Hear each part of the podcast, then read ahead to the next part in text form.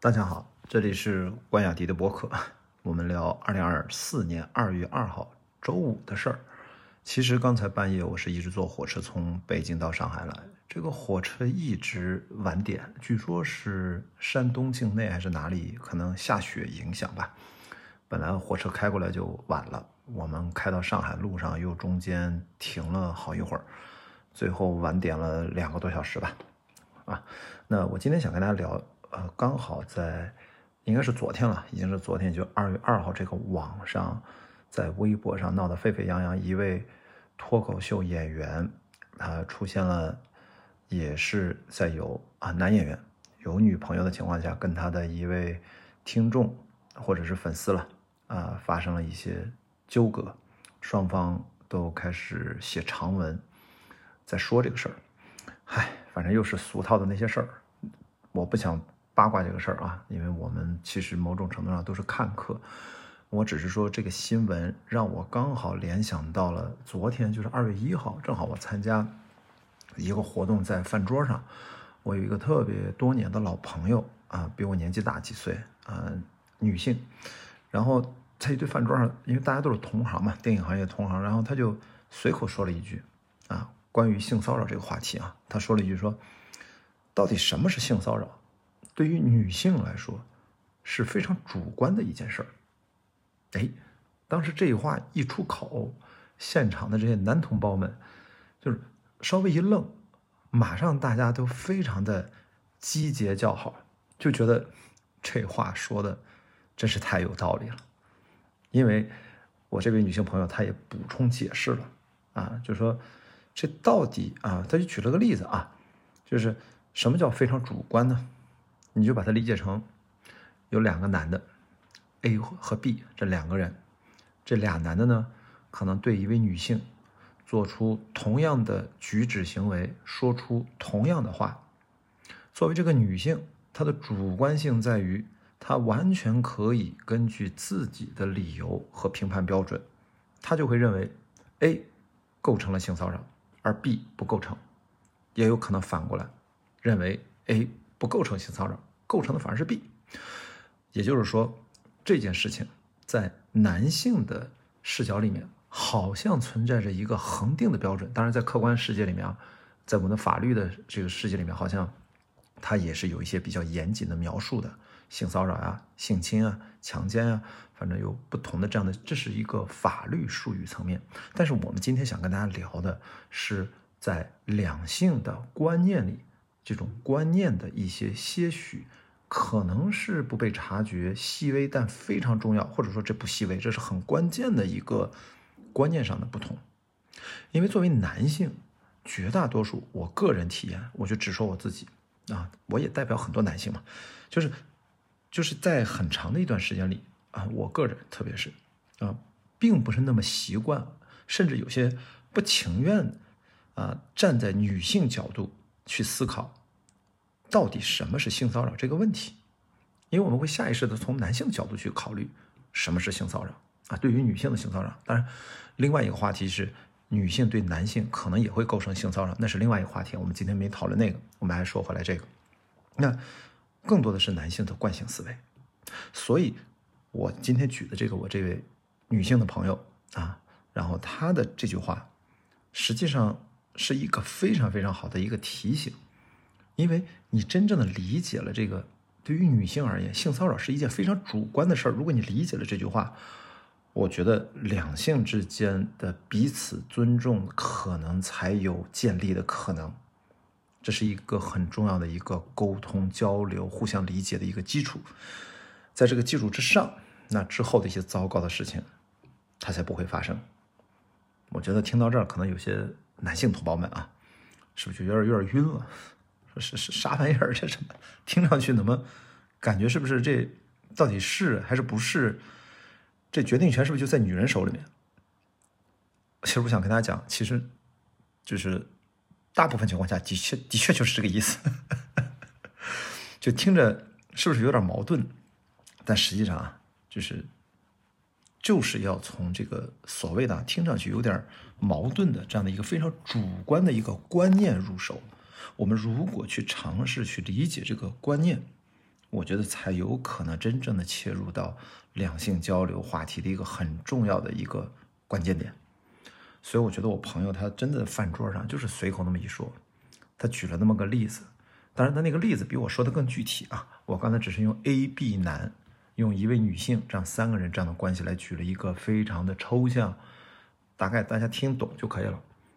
我发了个朋友圈，那有另外一位也年纪跟我相仿的一位女性朋友吧，呃，也算认识一两年了吧，嗯，最近交流的比较多啊，她。这个江湖经验也很也很多了，直接就评价，他那评价就是说，这翻译成通俗的话说，就是也不撒泡尿，自己照照镜子。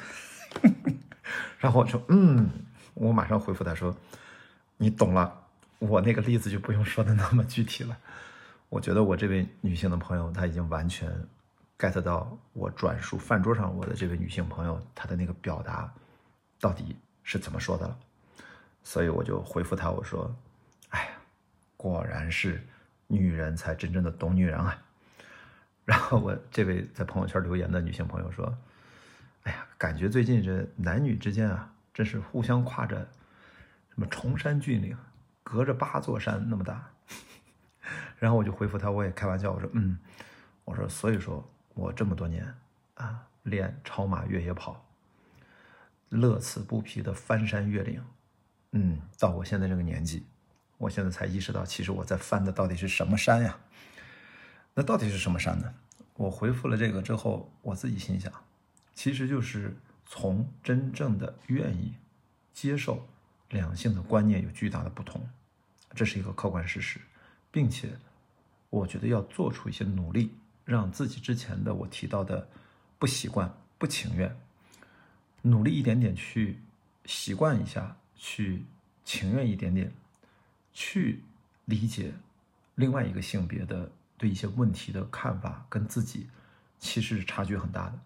我就要做一点点这样的努力。其实如果说翻山越岭，对我而言翻的就是这种山，好吧？所以我今天真的就是借着微博上热议的一个热搜事件啊，这脱口秀这行业其实嗯，估计又要或多或少的遭受到某种冲击。反正我说这事儿，你看为什么我不关心这种八卦呢？就是这种八卦在影视娱乐行业可能太司空见惯。我觉得私德的这个事情，我从来不愿意多进行讨论。然后特别是，呃，脱口秀这个行业可能是个新兴行业啊，大家特别容易把它泛化到整个行业的问题。但其实我一直我会提醒自己，这都是个人的选择。那他该接受什么样的惩罚和被批判，我觉得让他自己去面对，这是当事人和当事人的问题。大家注意一些呃个人的生活的一些礼仪、基本的礼貌，以及该遇到这些问题的时候该用法律的武器如何保护自己。我觉得在女生在去主张自己，如果她是受害者，她目前来看，那她应该主张自己的权益、权利啊。当然，男性有的时候他也会主张自己的权利，这个就是看双方具体的事情到底发生了什么吧。因为这个事情我没有看更多，我更多的是让我联想到了我的这个女性朋友在昨天。饭桌上的这样的一句闲聊，我却认为她说出了一句特别关键的关于两性沟通的一个金句啊！我要感谢这位朋友，他又给我其实是一个特别好的提醒。好，我看还有几分钟时间啊，我其实想顺道跟他聊聊一下。我另外有一个女性的朋友，这她年轻了，比我小十几岁呢。啊，她最近呃跟呃我的老朋友姥姥啊，就是张薇雅。然后他们俩做了一个新的节目，叫什么自习室 （study room） 什么的，反正一个关于跟读书沾点边的这样一个新节目啊。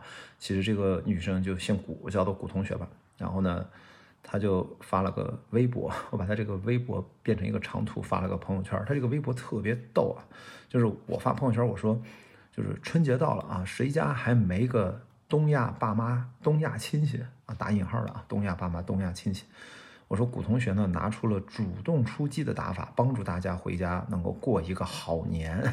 感觉他的这个提议呢特别好用，想想这个画面感就特别逗啊。然后那到底是个什么事儿特别逗呢？我给大家在这个地方简短的说一下啊，就是他这个微博特别搞，就是他说又到了年关，开始回家，内心有点小恐慌。其实这古同学应该没记错的话，应该还不到三十岁啊，接近三十岁吧。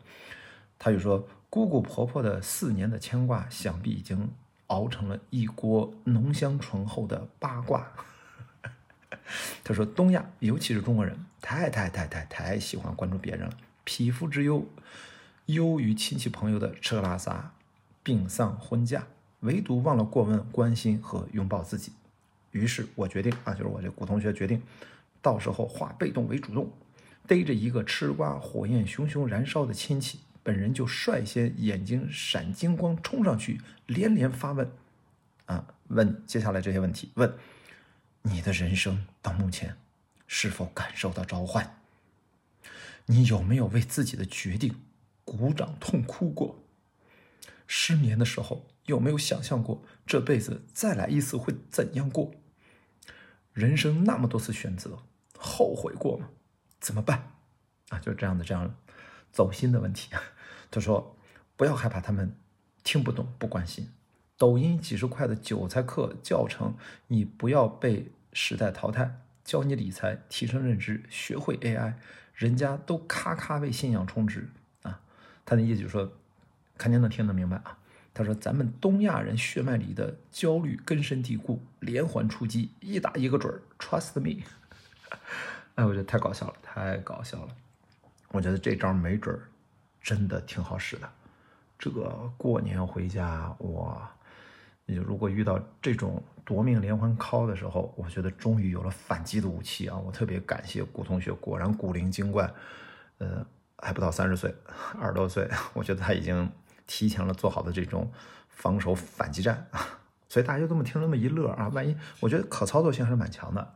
如果你真的回家遇到这样的问题，那我觉得或许你把这个问题改一改，改成适合自己的版本，随时揣兜里面，跟锦囊妙计一样。遇到这样东亚特别典型的父母或者亲戚上来跟自己连环 call 的时候，你就给他甩出去这个锦囊，看看对方的脸色有什么变化，就把它当成一个春节的一个新节目吧。好，那这就是今天关雅迪的播客，我们就今天先聊到这儿，明天再见吧，拜拜。